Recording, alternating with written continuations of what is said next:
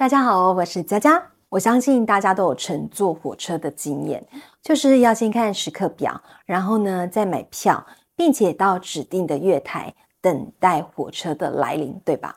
我对火车的印象就是它的便当很好吃，不知道怎么样，我就觉得火车站卖的排骨便当超好吃。而今天呢，要跟大家分享的故事啊，是由作家周鼎国先生所提供的。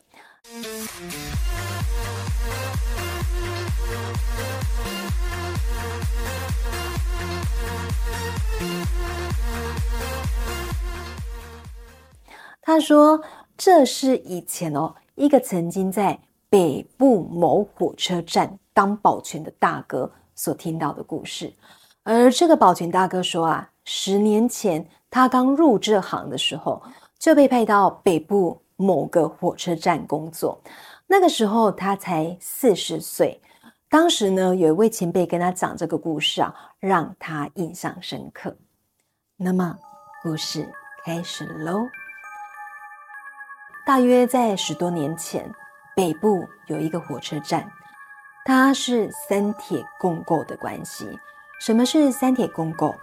就是这个车站有台铁、高铁、捷运的搭乘站，方便旅客能在这个车站互相转乘不同的交通运输工具。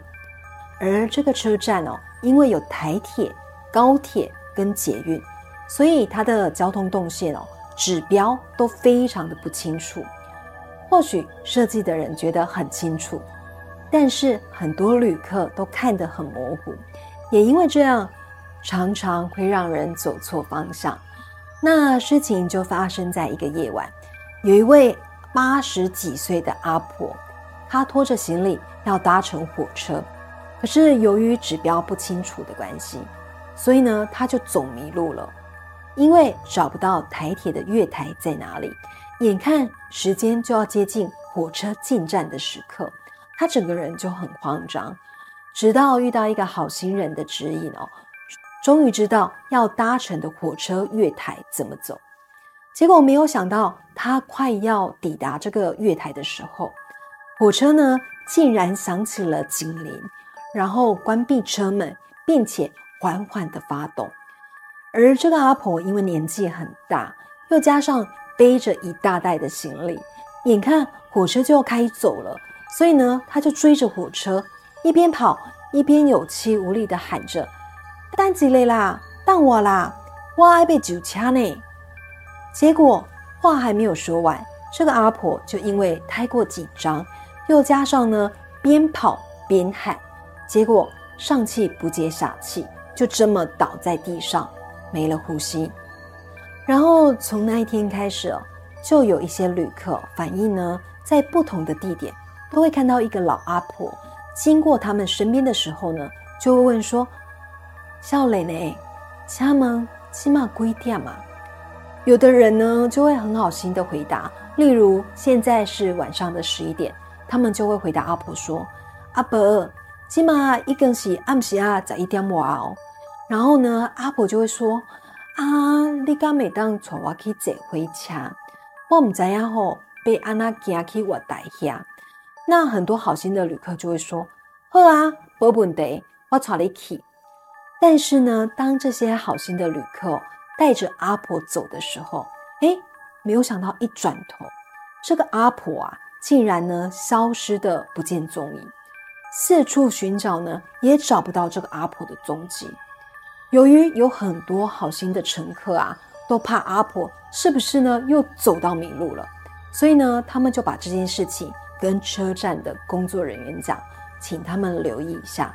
如果呢有看到这个阿婆，就帮忙协助一下。因为车站的人员常常收到旅客的反应，所以他们也知道这件事情。但奇怪的是，都没有看到。大家说的这个阿婆，就连检查监视器哦，也找不到这个阿婆的踪影。除了这件事之外，也发生过呢。曾经哦，有年轻的旅客忽然在车站的一楼座位上惊恐的大喊说：“救命啊，有鬼呀！”然后赶来安抚的工作人员啊，就听这个年轻人说呢，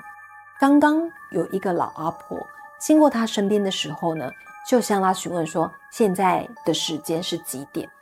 那因为呢，这个年轻人当时正在忙啊，那明明是晚上的十点钟，因此呢，他就随口就回答这个老人说：“阿伯，起码卡七点呀。”然后就不理他了。结果没想到呢，这个阿婆的脸忽然就变得很可怕，然后这个年轻人就听到呢，很像类似时钟在走动的声音。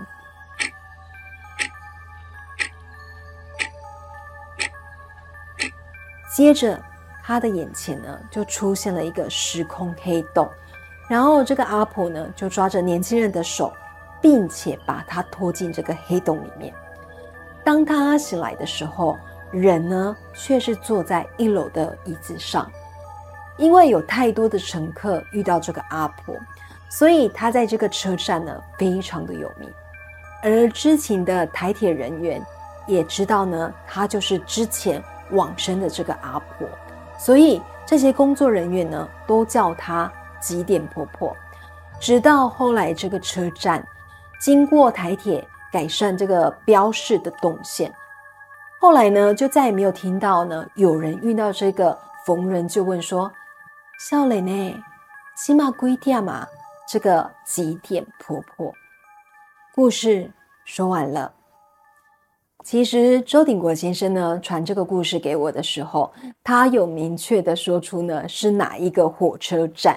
但是因为我怕呢有人听完这个故事之后啊，就会对这个车站感到毛毛的。虽然呢我现在还是一个 YT 小透明，但哪一天呢如果这个影片啊被很多人看到啊，我也很怕以后铁路局来找我麻烦，所以。在这边呢，我们就不说明呢是哪一个车站，只能告诉大家哦，是北部的某个火车站。那如果有看过我之前影片的朋友，应该曾经有听到我介绍周鼎国这位作家，他是一位历史小说家，因为热爱台湾这片土地，所以呢游走了台湾三百多个乡镇，媒体称他为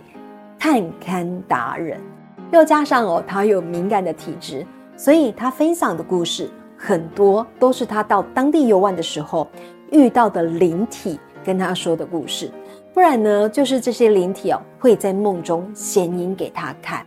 而他也因为这些特别的奇遇哦，所以呢就把很多不可思议的故事写下来。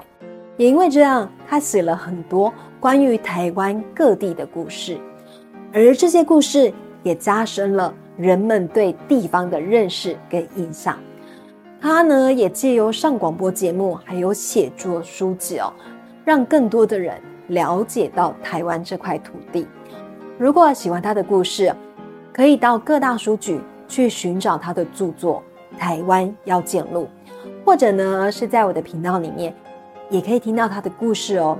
而他不可思议的经历，还有他的故事啊，也即将在近期。用动漫的方式在台湾播出。虽然呢，我有看到毛片，但是由于还没有公布，所以呢，我也不方便将这些动漫的内容放上来。等到确定要播出的时间了，我有收到消息的时候再跟大家分享。下星期五晚上九点，记得锁定我的频道来听我说故事哦。如果有婚礼、尾牙、活动、商演等需求。请加入我们爱信封官方 LINE 小老鼠八六九 i x x v k，我们用心在活动的每个细节。再一次谢谢大家的收看，我是佳佳，我们下周见，拜拜。